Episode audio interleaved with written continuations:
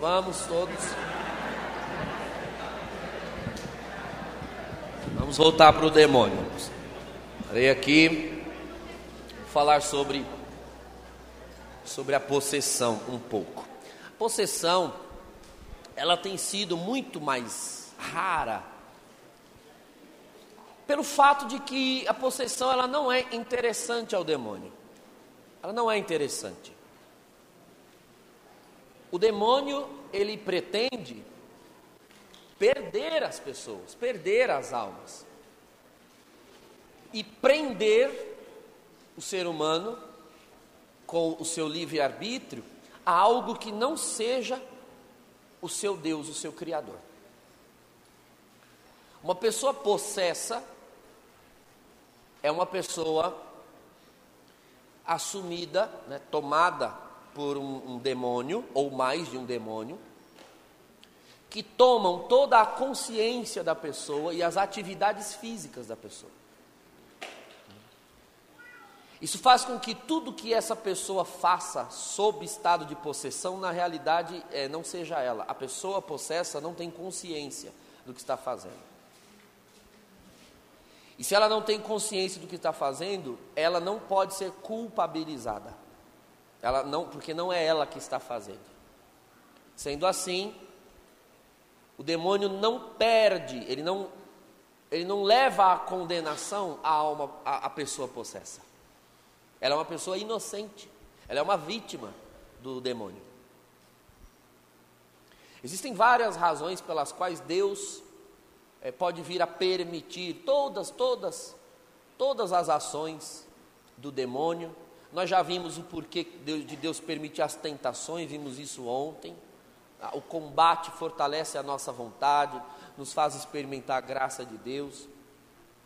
A possessão, em muitos momentos da história da igreja, ela era permitida, ela foi permitida em Momentos em que a sociedade vivia grandes crises de fé, em que as pessoas com embebidas de um racionalismo, um positivismo muito grande, já não acreditavam no mundo espiritual, em atividade espiritual. Então Deus, de tempos em tempos, ele dá uma soltada na corrente do cão, né? Santo Agostinho diz que o demônio nada mais é do que um cão acorrentado, ao qual só. Um cão acorrentado que só morde aqueles que dele se aproximam. É a expressão que Santo Agostinho usa. Só morde quem dele se aproxima. Está acorrentado lá. Vai mexer, ele morde mesmo. E nesses casos, Deus parece que solta a corrente, né, para ir latir mais perto, para ver se acorda a humanidade. Olha, a grande irritação do demônio é que Deus só permite a ação dele quando o próprio Deus sabe que dali ele, Deus, tirará um grande bem. Um grande bem. Então, o demônio, que é aquele que se tornou o que é, por não querer servir a Deus, se irrita por ver que as ações dele para condenar as almas acabam virando um serviço a Deus, e ele, a contragosto, faz o que ele não queria fazer desde o princípio. Aquele caso da Annelies Michel, que era um caso na Alemanha, não é Michael, é Michel, que é, é alemão, que serviu Annelies Michel caso da possessão dela, que serviu de inspiração para o filme Emily Rose. Emily Rose é um, um pseudônimo, um nome fictício que foi criado para se referir a essa moça que viveu na Alemanha, Anneliese Michel, que era uma cristã católica, fervorosa, uma cara serva de Deus e foi possuída por demônios, por seis demônios. Só pode entender o propósito de uma possessão como aquela quem tem a visão espiritual de reino de Deus. Uma dor é sempre uma desgraça? Depende. Aquela foi uma graça. E a minha dor também pode se tornar graça se eu souber usá-la, unir ao sacrifício de Cristo. Então, essa coisa de que toda dor é uma desgraça, toda perseguição é uma desgraça. Uma coisa, ela é graça ou ela é desgraça, dependendo da proximidade ou distância que Cristo tem daquilo. Tudo concorre para o bem de nós cristãos. Então, se você fica doente, você é um servo de Deus, você fica doente, isso é uma desgraça? Depende. Se por causa da doença você blasfema, fraqueja na fé, bom, aí você deixou virar uma desgraça. Agora, você fica doente com isso, aproveita da doença, usa ela como um combustível para dar testemunho, para unir a sua dor ao sacrifício de Cristo, para demonstrar às pessoas de que mesmo doente você ama, serve a Deus. A doença é a maior graça que podia ter acontecido. Então nós temos que parar com essa coisa. Tudo é relativo ao Senhor Jesus para nós cristãos, tudo. Enilise foi possuída pelo demônio. Isso é uma desgraça? Bom, depende. Para ela não foi. Para ela não foi. Existem. É, foi feito um documentário na Europa sobre a história dela, mas não tem em português. Tem em alemão, legendado em inglês. Então, se você lê em inglês, você encontra lá no YouTube e consegue ler a história.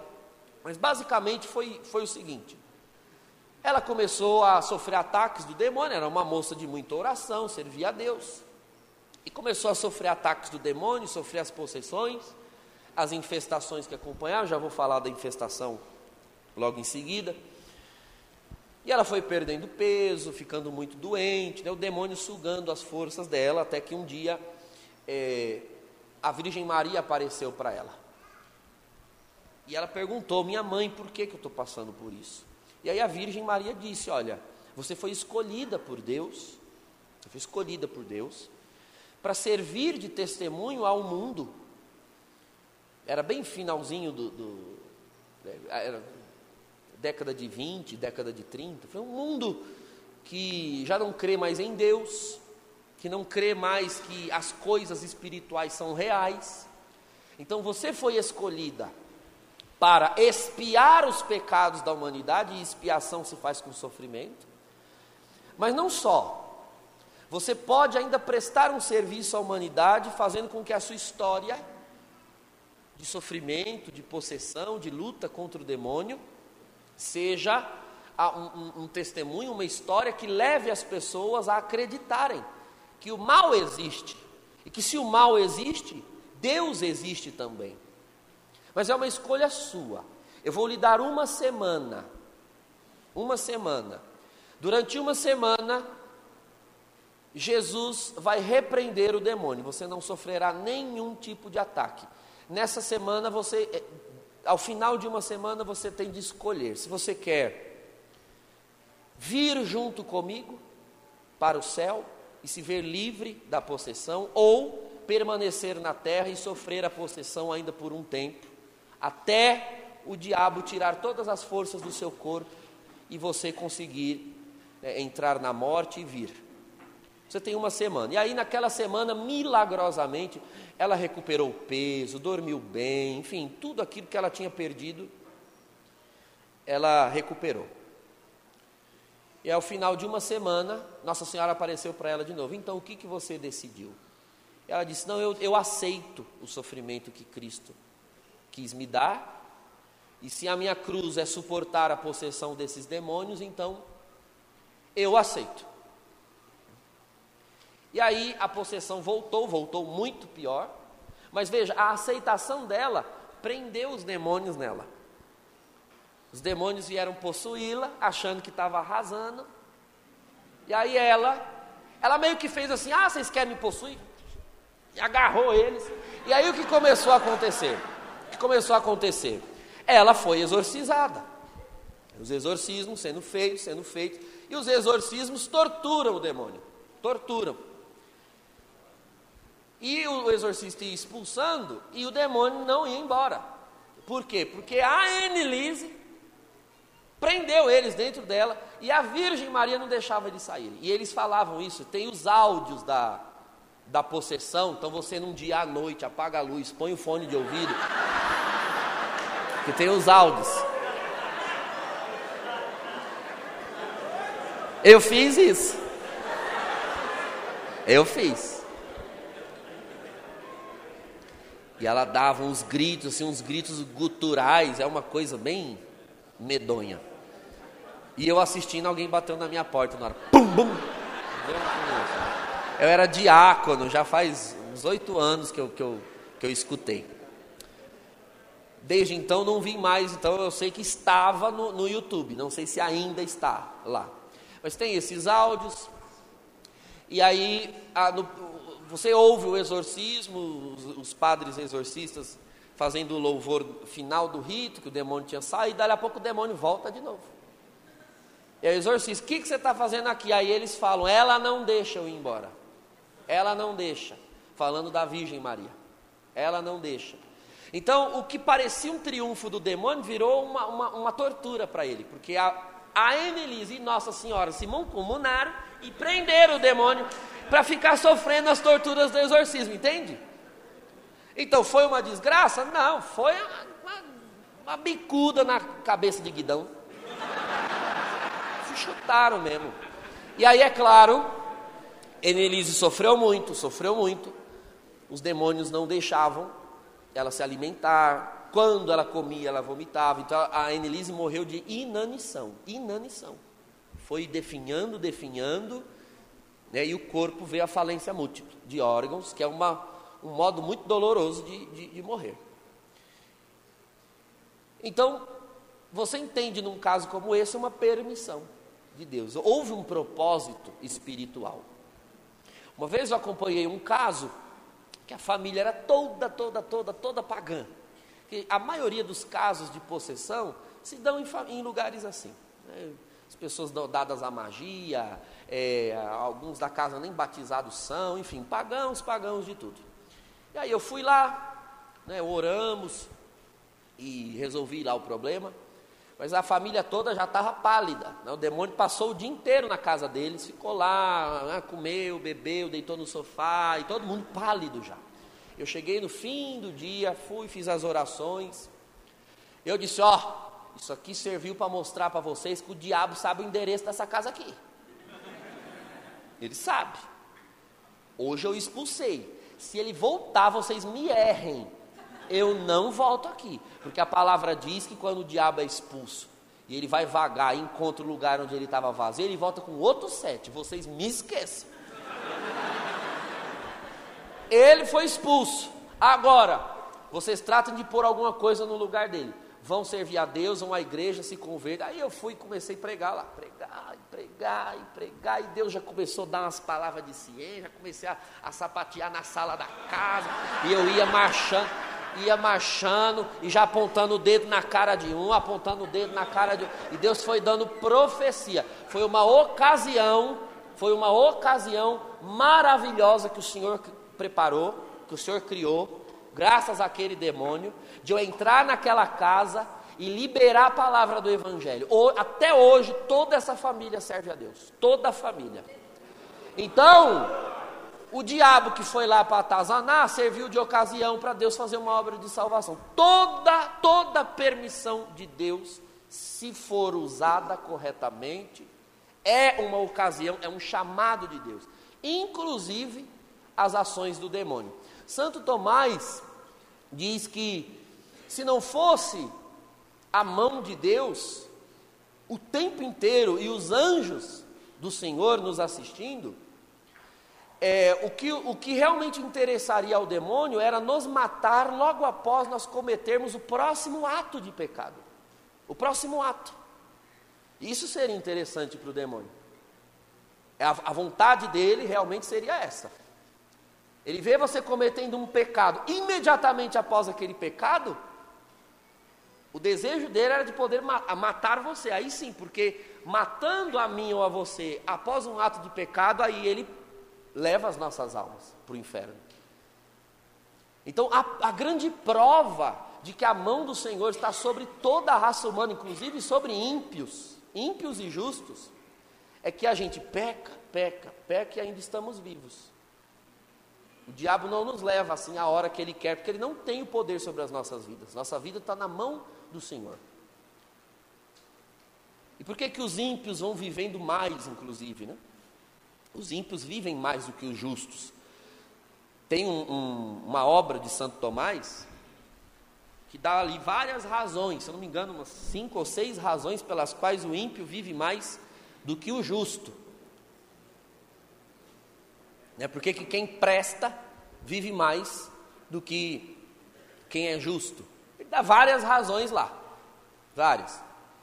Uma delas, justamente porque ele é ímpio, ele tem que viver mais, para que que ele tenha mais chances de mudar de vida. Quem é justo está pronto para ir para junto do Senhor. Uma segunda razão, por pior que um ser humano seja, pode ser que esse ser humano tenha realizado algum ato bom. Como Deus é justo e não deixa nenhum ato bom sem recompensa, então Deus recompensa os poucos atos dos ímpios com vida porque depois da vida eles vão para o inferno. Então Deus paga com vida. Então imagina um ímpio, desgraçado, safado, sem vergonha, mas sei lá, deu esmola, fez um bem para um pobre, fez alguma filantropia. Para o céu ele não vai porque ele não presta. Então Deus o recompensa com vida nesse mundo. Ó, não devo nada a você, te, te paguei com vida. Você viveu 90 anos, 100 anos. Morreu, vá para o inferno, que seu lugar não é aqui. Deus já recompensou. É. Então, é uma das, das, das razões. Uma da... E Santo Tomás dá lá várias razões, mas não era esse o assunto. Vamos voltar para o demônio que está aqui esperando a gente.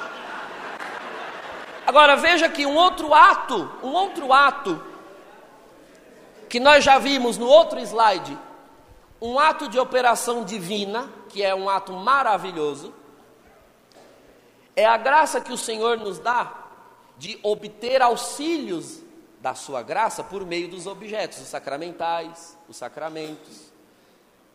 Então, fazer de objetos, de, de elementos materiais, veículos da graça. Então, nós católicos protegemos, salvaguardamos essa doutrina, a doutrina dos sacramentos e dos sacramentais. O diabo vê isso, ele quer fazer igual ele é o invejoso. Então ele, às vezes, também tenta veicular a desgraça, veicular ataques dele, vinculando estes ataques a objetos ou a coisas materiais, que é o que nós chamamos de infestação. Alguns querem chamar contaminação, mas na verdade o termo técnico é infestação são efeitos da impetração sobre as disposições da alma humana. Você leia lá depois o Catecismo da Igreja, parágrafo 21, 11. 21, 11. Então, quando nós abençoamos a água, já dei o exemplo. Então, a água unida à impetração, à fé de quem usa, ela tem a eficácia de comunicar a graça, enquanto sacramental. Aí o diabo tenta, vez ou outra, infestar coisas. É, é unânime da, por parte dos exorcistas, é unânime. Não sou exorcista, graças a Deus. Nem pretendo ser. Isso aqui é resultado de estudos. Eu faço lá umas triagenzinhas. Os demônios. Quando tem um caso mesmo que é para um exorcista, eu despacho para o exorcista. E ele que se vire. Hum? Eu já ajudei em, em, exorcismos, isso eu já ajudei. Fiquei lá segurando o livro, com a mãozinha levantada. E só. Então, gosto de ajudar nos exorcismos, é legal. Mas não, não, não sou exorcista antes que alguém né, pense, não, não sou nomeado pelo bispo. Então, de vez em quando, o demônio, é, aliás, é unânime. É, por parte dos exorcistas que toda possessão vem acompanhada de infestações, toda, toda, manifestações físicas do demônio. Então, uma pessoa possuída, se de fato há uma possessão, um critério de discernimento.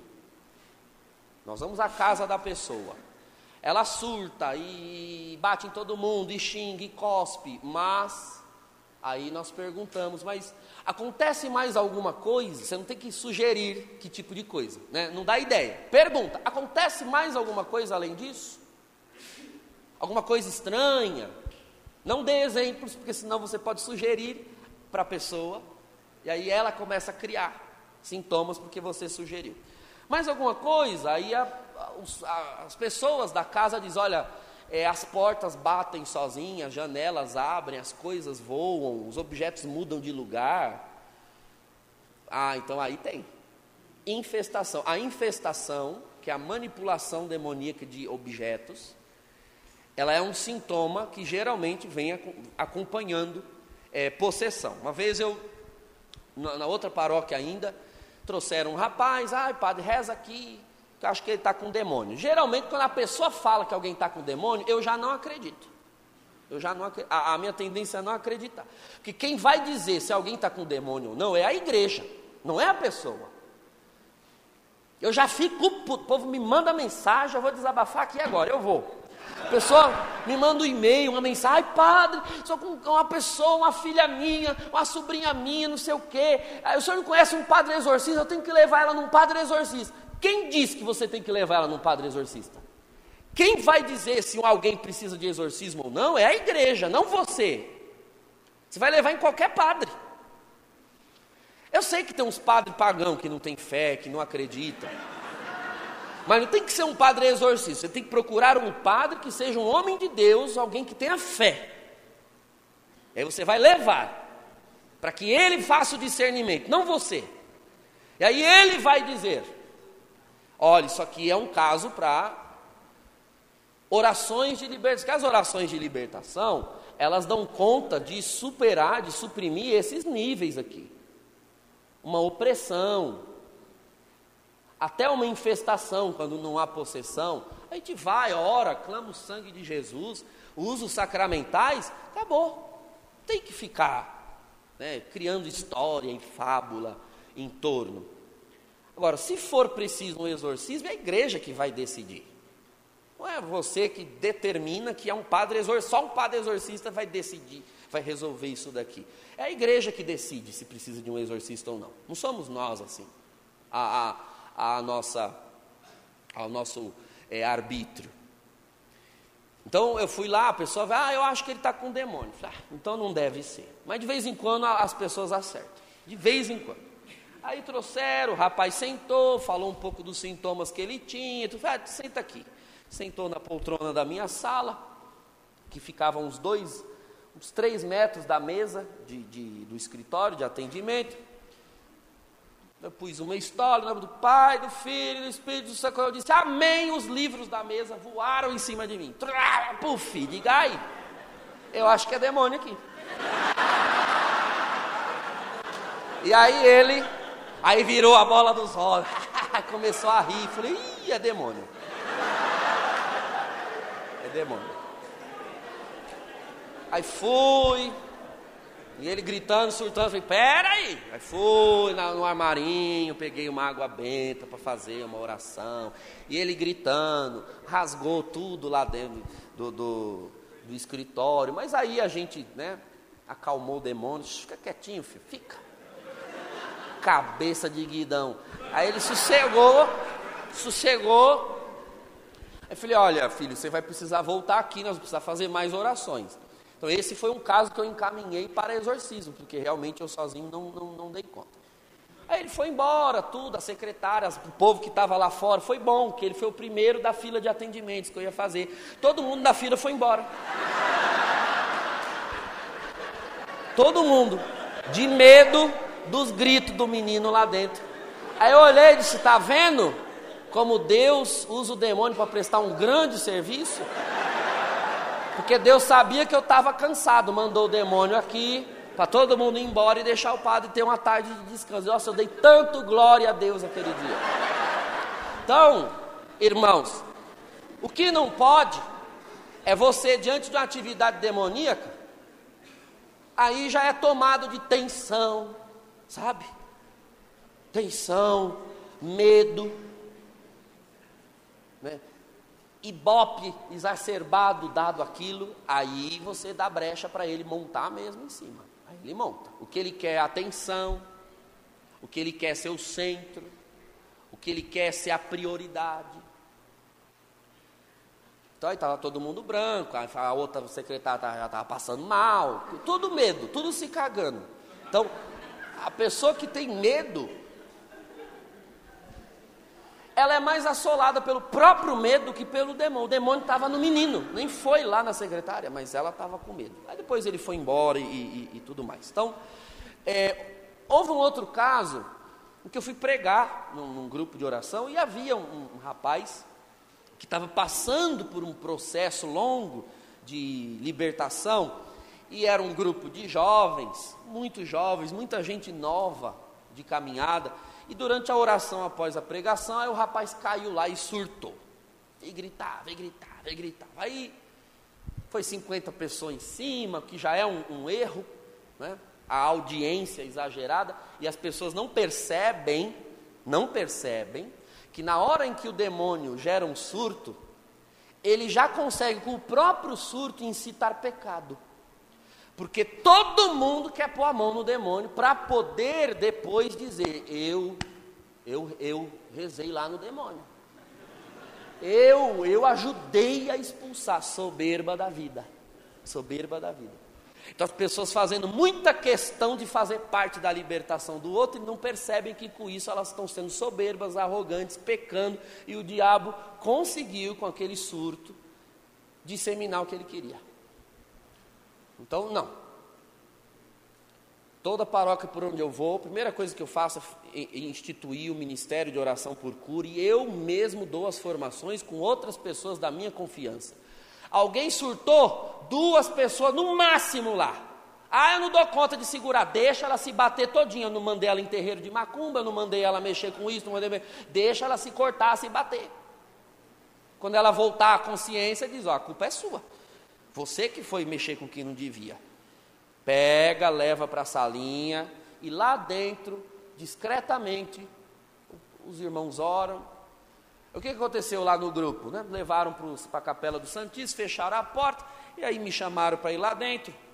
Fui fazendo as orações e repreendendo. O demônio não saía. Eu disse: tem alguma coisa errada aqui.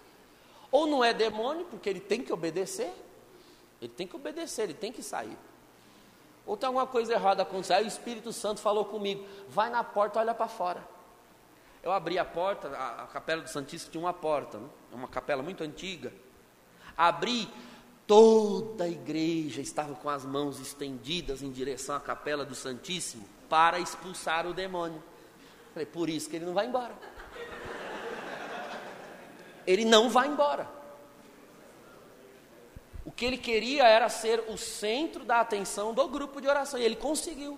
As pessoas, ao invés de continuar o louvor, continuar orando, louvando a Deus, não. Tudo parou para orar em direção ao endemoniado.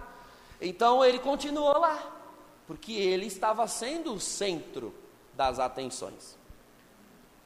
Então já peguei o irmão do louvor, falei, pode mandar acabar com essa palhaçada, canta um louvor aí, canta uma música de Pai de Cristo, manda o povo se cumprimentar. As pessoas têm de esquecer o que está acontecendo aqui, porque se elas continuarem dando, depositando a atenção que está acontecendo aqui, o diabo está com o holofote em cima dele, ele não vai embora. Por isso que ele gosta muito, o diabo gosta de frequentar a igreja universal, porque lá ele fala no microfone, ele aparece na televisão. Aí ele gosta, ele vai. Então não pode dar audiência, não pode dar holofote. Teve um surto, alguma coisa, que às vezes, irmãos, nem demônio é. Surto é uma coisa, manifestação demoníaca é outra. A pessoa surtou. Pode ser três coisas. Demônio é uma possibilidade, cura interior, a maioria dos casos, e sem vergonhice também. Sem vergonhice. É que ultimamente eu não tenho mais, mas eu usava como discernimento para ver se era demônio mesmo, uma agulha. Ah, tá surtando? Pim. Se é sem vergonhice, ela grita, ai! Se é cura interior, ela põe a mão porque ela sente a dor, que ela está consciente, então ela está passando por um processo de cura das emoções, né, da, da psique, o Espírito Santo está fazendo uma obra nela. Então não tem nada de demônio ali, são as emoções dela que estão sendo tocadas pela graça de Deus. Então ela sente, mas ela não, ela não dá tanta atenção àquela dor. Agora, demônio, ah, eu já cutuquei de agulha ele duas vezes. A primeira, eu cutuquei, aí ele olhou assim para mim, pode fazer de novo e mais forte. Foi assim. A segunda vez, quando eu pus a mão no bolso, ele olhou para mim e falou: Não pegue essa agulha. Ele sabia o que, eu tinha no bolso. Falei, ah, tá bom. É demônio. Não, não vou pegar agulha, não. Pode ficar tranquilo. Ah, peguei a estola, que era pior. Aí ele gritou mais ainda. É, para você não é agulha, não. Então, é... Mas claro, a intenção aqui não é dar a formação desses critérios de discernimento. É a gente entender a, a, a ação do demônio. Agora, irmãos, quando, quando, quando é que o demônio ele usa assim um objeto, né? ele infesta um objeto? É, uma coisa que precisa ficar clara é que o demônio não tem objetos de estimação. Não tem. Que tipo de objeto ele pode infestar? Qualquer um. Qualquer o, o, o demônio não tem objeto de, de estimação. Então tem pessoas assim, com um nível muito baixo de discernimento que vão dizer assim, olha, eu fui orar numa casa e tinha lá uma pirâmide. Ah, com certeza está infestada do diabo, pelo simples fato de ser uma pirâmide. Não necessariamente. O diabo não tem objeto de estimação. Não é porque uma pirâmide. Né, a pirâmide é usada também por filosofias orientais, grupos círculos esotéricos, umbanda, mas também serviu de túmulo para os faraós no Egito. Também é feita de cartolina, quando a gente estuda geometria na, na escola, eu fazia as pirâmidezinhas de. Quer dizer, o simples fato de existir uma pirâmide significa que o demônio está ali. Isso é superstição. Você já atribuir à essência do objeto uma ação espiritual. Uma vez nós oramos para uma pessoa e o crucifixo foi enrolando assim no pescoço dela. Né? Crucifixo. Crucifixo bonito, esse da, da renovação, que é assim e tem um negócio assim, né? Nossa, o crucifixo da renovação. E começou a enforcar, enforcar, enforcá-la. E aí nós precisamos pegar uma faca e, e, cortar. Ninguém conseguia desenrolar o, o cordão. O demônio estava enforcando a, a pessoa. Era a cruz da renovação. Agora você vai sair queimando todas as cruzes da renovação? Ponha na sua cabeça que o demônio não tem objeto de estimação. Ele pode usar uma pirâmide, ele pode usar uma guia de, de macumba, como ele pode usar um terço, como ele pode usar uma imagem de Nossa Senhora. O demônio não tem, ah, é, mas é uma imagem de Nossa Senhora. Para o demônio é um pedaço de gesso. Ele pode usar. Assim como ele pode não usar. Então você vai ter que ter essa prudência, né? vai orar nas casas das pessoas e sai arrancando os objetos. Você não pode arrancar objetos. Aí a pessoa que, tocada pelo Evangelho, tem que ter a decisão, a atitude de ela se libertar de algo que não condiga com a nossa fé. É ela, não você. Passa esse slide aí, por favor. Então, existem três tipos de exorcismo, né? De toda oração feita para repelir o demônio na, na, na igreja, nos, nos textos litúrgicos, tem esse nome, exorcismo. Qualquer oração. Então, existe o sacramental do exorcismo, que são exorcismos feitos no rito do batismo. Então, existe o exorcismo nessa categoria, exorcismo batismal, e os exorcismos menores. Todo batizado, quando você vai à igreja, tem uma oração de exorcismo que se faz sobre a criança. A criança, antes de ser batizada, é exorcizada. É o chamado exorcismo menor, é uma oração. Ó oh, Pai, não sei o que, libertai do poder das trevas, da, da, da, da, da. Ela deverá enfrentar muitas vezes o poder do mal. É uma oração, que é chamada exorcismo.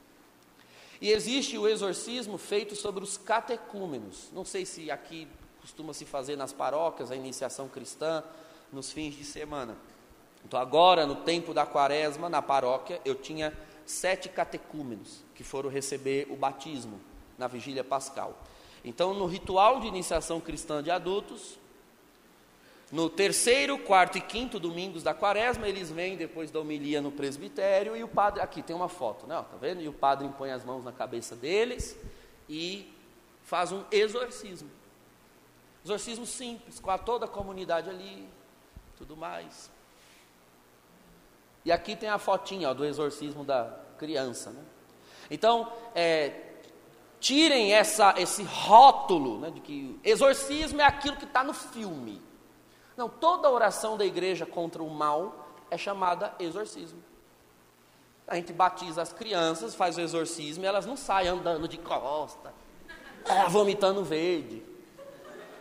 É, o exorcismo é a oração que a igreja faz reprimindo o mal e não os, os possíveis sintomas que aquilo pode gerar. Babá verde, virar a cabeça e andar de costa não é exorcismo. O exorcismo é a oração que o sacerdote faz. A possessão é uma coisa, o exorcismo é outra. Então, esse é o exorcismo menor. Passa o, o, o slide. Existe o exorcismo simples, que é feito fora do ambiente sacramental. Essas são as que nós, na renovação, chamamos de oração de libertação. Ela não é em âmbito sacramental e também não é o exorcismo maior, que, que é o terceiro nível de exorcismo orações que os fiéis fazem suplicando ao Senhor que liberte do mal. Então, eu pus uma foto ali de um, uma vez que o Papa Francisco botou a mão na cabeça do cara e o cara deu um tremelique assim, aí depois parou. Foi um a mera presença do sagrado, ela atormenta alguma atividade demoníaca que existe. Então, existe esse exorcismo simples. Passa aí esse slide. E aí sim existe o exorcismo magno ou solene, que é aquele que só pode ser feito com autorização do bispo, né? por um exorcista nomeado ou pelo próprio bispo. Todo bispo é exorcista. Todo bispo é exorcista. O bispo ele tem a plenitude do ministério sacerdotal. Então, se numa diocese não existe um padre que foi nomeado exorcista, quem é o exorcista da diocese? O bispo. Ele tem o poder de realizar o exorcismo. Então, geralmente, ou os bispos é, delegam porque não quer mexer com aquilo, ou não delegam e também não fazem porque às vezes não acreditam também. Então, é, pode passar. Perguntas? Está cedo ainda? É que o que eu tinha para falar era isso. Então, então pode fazer perguntas, né? que aí fica mais fácil de tocar o, o assunto. Oh, o microfone leva lá.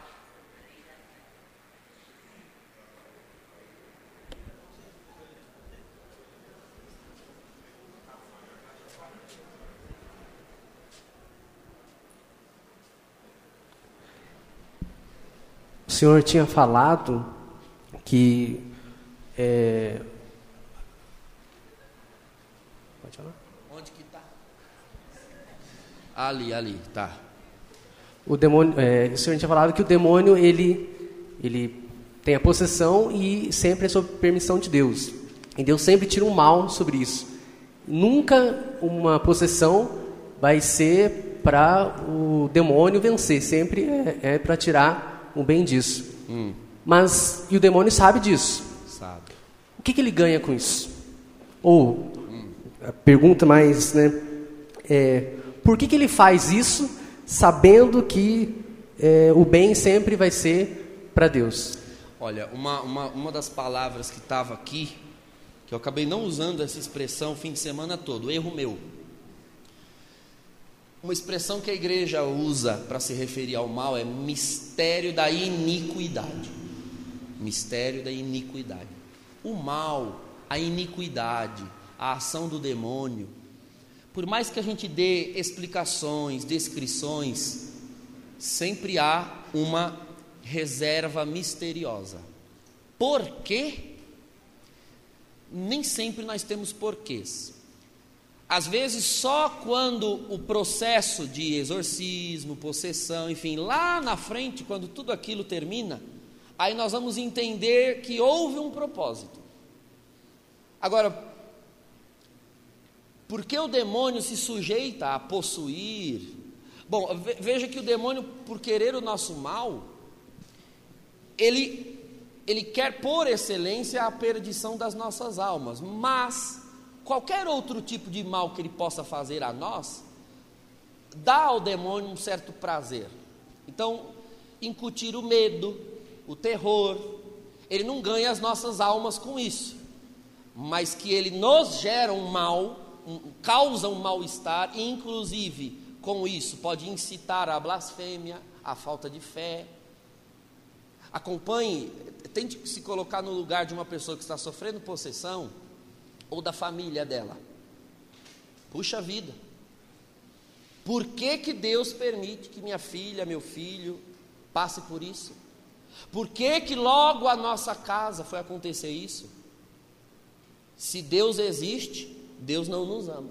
Ó, a possessão. Então, o demônio ele se presta, é uma das razões possíveis, ele se presta a possuir alguém porque ele sabe que existe sim a possibilidade de com aquela possessão, por meio do medo e do terror, ele inseminar nos corações das pessoas uma dúvida contra Deus, uma blasfêmia contra Deus, porque o medo pode gerar isso. E é uma possibilidade real, não é todo o exorcismo é, que obtém esse sucesso do exemplo que eu dei, da Annelise Michel. Esse caso que eu contei para vocês, do rapaz dos livros que voou, o rapaz foi exorcizado durante um ano e meio. Um ano e meio. Que essa coisa do filme, fez um exorcismo, ah, e tem uma música de fundo, orquestrada, aí voa coisa, aí abre, sempre está chovendo e tem que trovão lá fora, né? No filme. Tsh, ah, você não vai vencer. Ah, e o padre pega uma cruz desse tamanho, põe. É, é, o filme é, é sensacionalista. E aí o filme dá essa ideia de que um exorcismo aí é uma batalha final contra o demônio. Não é assim simples. Às vezes são precisos vários exorcismos, meses, anos de exorcismos para que aquela atividade demoníaca perca força. Esse rapaz foi exorcizado por um ano e meio.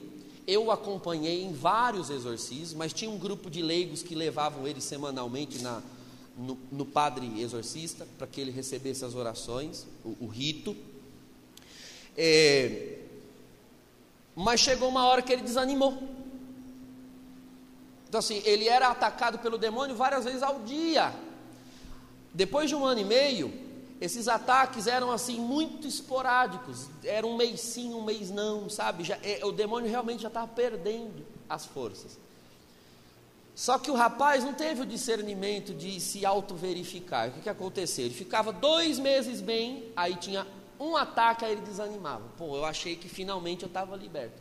Aí teve um ataque. Então ele desanimou. E aí, num desses ataques muito esporádicos, ele é, cedeu a um convite que fizeram de a, pessoas do espiritismo e disseram: não, você tem que desenvolver essa entidade, isso é uma entidade. E ele foi. Então, realmente, nós, é, ele perdeu, né? nós não. Ele perdeu essa batalha, então, nós, a igreja ofereceu a ele o que a igreja tinha para oferecer. Ele não vai poder alegar no dia do juízo que ele não viu, que ele não sentiu o cheiro, o perfume da vitória de Cristo se aproximando dele, mas ele não perseverou. Ele não perseverou. Então, o diabo sabe que existem casos em que ele pode vir a triunfar. Agora, por que Deus permitiu, sabendo que o diabo ia triunfar? Pela mesma razão que ele criou a humanidade, sabendo que nós íamos pecar. Deus prefere o risco de permitir algo para demonstrar o seu amor, para que a criatura nunca possa afirmar ou alegar que Deus não tem amado, do que simplesmente não criar e não permitir. A permissão de Deus no caso dessa possessão que eu estou falando, foi uma ocasião de Deus demonstrar o seu grande amor por aquele rapaz. Ele não tinha os sacramentos, ele recebeu os sacramentos. Ele não conseguia sequer entrar na igreja, isso também é um sintoma possível. A pessoa possessa, ela passa na frente da igreja, na porta da igreja, ela começa a passar mal, ela não consegue nem entrar. Ele já entrava na igreja, participava da missa. Então, ele foi fazendo as experiências do amor de Deus, mas ele se recusou a perseverar. Então, no dia do juízo, espero que antes do dia do juízo ele ainda volte. Ele não morreu ainda, né? Ele pode voltar ainda e começar de novo o processo de exorcismo, se ele quiser. Mas se ele morrer nessa situação, a possessão terá servido para que Deus, no juízo, mostre para ele: ó, eu, eu permiti essa possessão porque ela foi o meio pelo qual você procurou a igreja, porque o rapaz não ia para a igreja. Então, se não for o cão atormentando, ou a doença ferindo, ou a dor batendo a porta, muitos não vêm. Então, eu permiti o demônio porque, graças a essa permissão, você procurou a igreja, procurou o evangelho. E lá eu me manifestei a você e você não me quis, cara. Tá, tá, você está zoado. Então veja, eh, não sei se você entendeu, existem muitas possibilidades, mas em todas elas, o Senhor tira bens Sim, eu saí muito edificado no meu ministério com aqueles acontecimentos. Os leigos que me ajudaram também saíram muito edificados. Aumentaram a sua fé, amaram aquele irmão. Então veja, não é que só trouxe desgraças, trouxe bens para os filhos de para os servos de Deus, que éramos nós. É outra. Pergunta. Cadê o rapaz do microfone? Isso, alô? O padre, bom dia. É, o meu questionamento é o seguinte: quando o senhor falou dos tipos de exorcismo, é, pelo que eu entendi, são é, três níveis de acordo com o nível da possessão, ou da gravidade da possessão. Aí é, o senhor relatou que o, o magno ou solene é o, o caso mais grave de possessão. Né? Aí. Na verdade, não. Possessão possessão, só o exorcismo magno. Os outros dois tipos de exorcismo não são para possessão. O exorcismo sacramental é para a prevenção do ataque do mal, é no batismo e para os catecúmenos. Então é um exorcismo preventivo. E o exorcismo simples, ele é para repelir atividades demoníacas inferiores à possessão opressão, infestação, não necessariamente possessão. Porque tem aquele, aquela passagem bíblica que eles perguntam para Jesus por que alguns tipos de demônio Isso. eles não conseguiram expulsar. Jesus fala que esse tipo de demônio somente com a imposição de mãos, né? Não.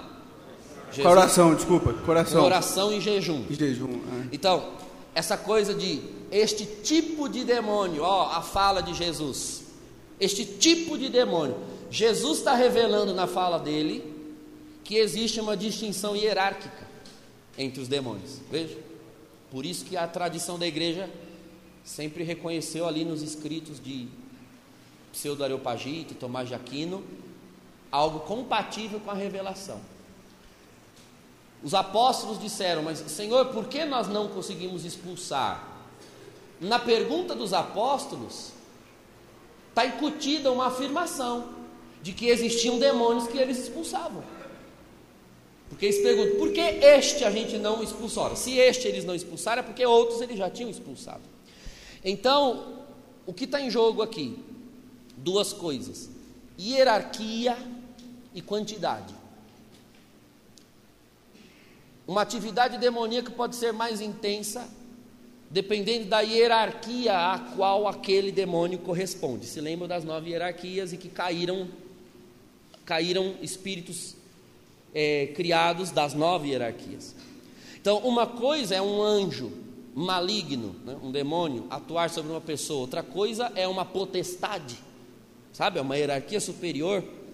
A atividade deste, de, desse tipo de demônio vai ser pior. Ou a quantidade. Nós vimos no Evangelho, Maria Madalena tinha sete demônios. O homem que estava no cemitério de Genezaré, Era tanto demônio que é, uma manada de porcos inteira foi, foi tomada. Jesus expulsou os demônios da, da, daquele homem. Então, a quantidade de demônios ou a hierarquia influencia no tipo de atividade, somada sempre, lembrando, a permissão de Deus. Deus determina, a sua atividade pode ir até aqui. Passou disso aqui, Deus desautoriza. É, outra pergunta. Muito alto.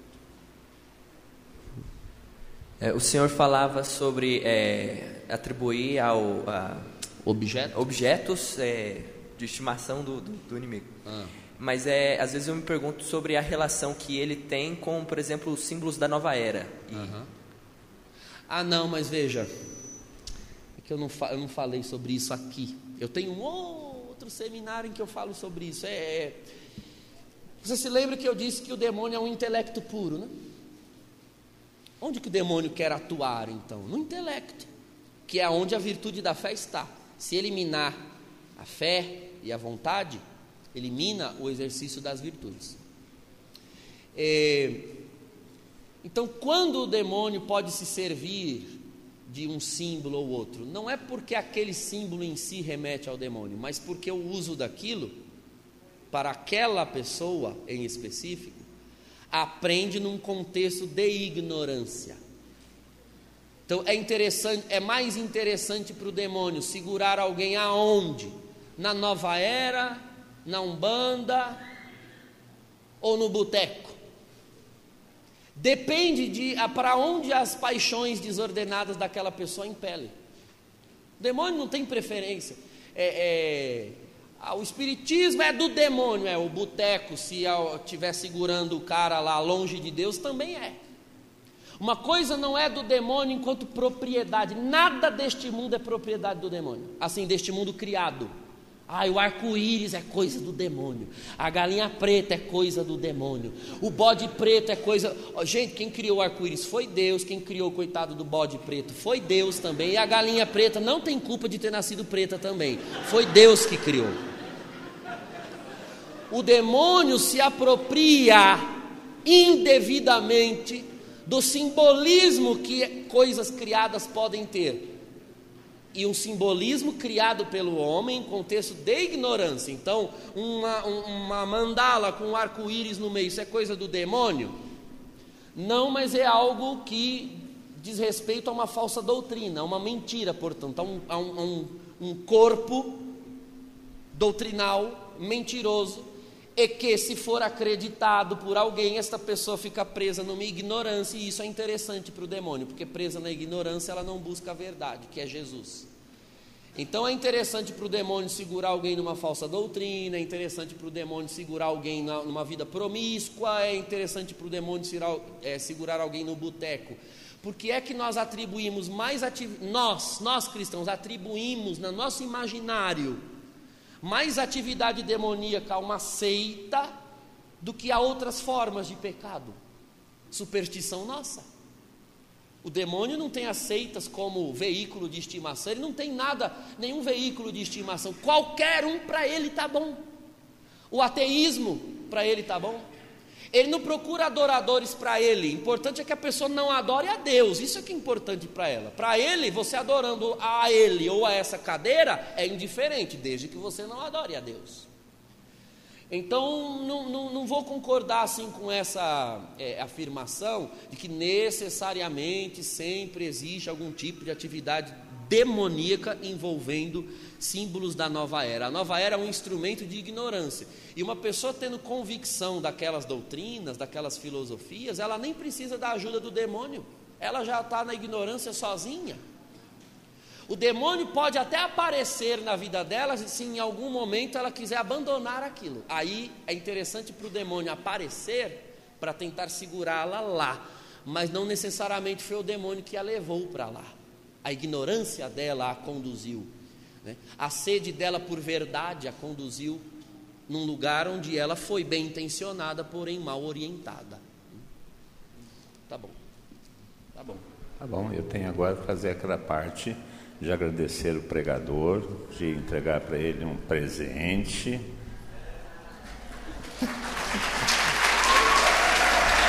E um cartão que acompanha aquilo que o senhor sabe.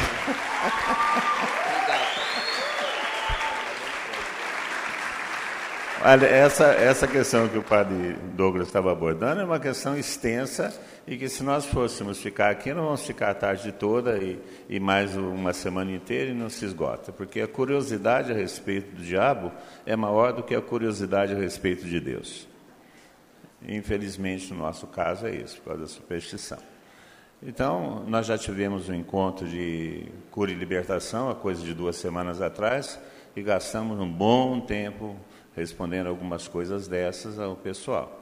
Então, por causa desse motivo, e o conteúdo já foi suficiente para o nosso discernimento, além do que nós necessitamos, é claro que o padre sempre é generoso em trazer coisas além daquilo que nós combinamos. Ele fica falando que não dá tempo dele falar as coisas, é que eu peço isso, ele traz isso, né? Graças a Deus para nós, né? Então, eu queria agradecer ao padre todo o seu esforço, sabemos da o compromisso dele na paróquia, todo o envolvimento na paróquia, e de fato ele tem que se ajeitar tudo lá para poder estar aqui com a gente. Nós já estamos acertando uma data com ele para o ano que vem, que ele disse que vai fugir daqui, não vamos deixar. Né? Então, o nosso. o que nós fazemos de melhor é rezar pelas pessoas. Então, vamos ficar em pé e rezar pelo Padre agradecendo a sua presença, a sua inteligência. Vamos rezar, irmãos, vamos rezar.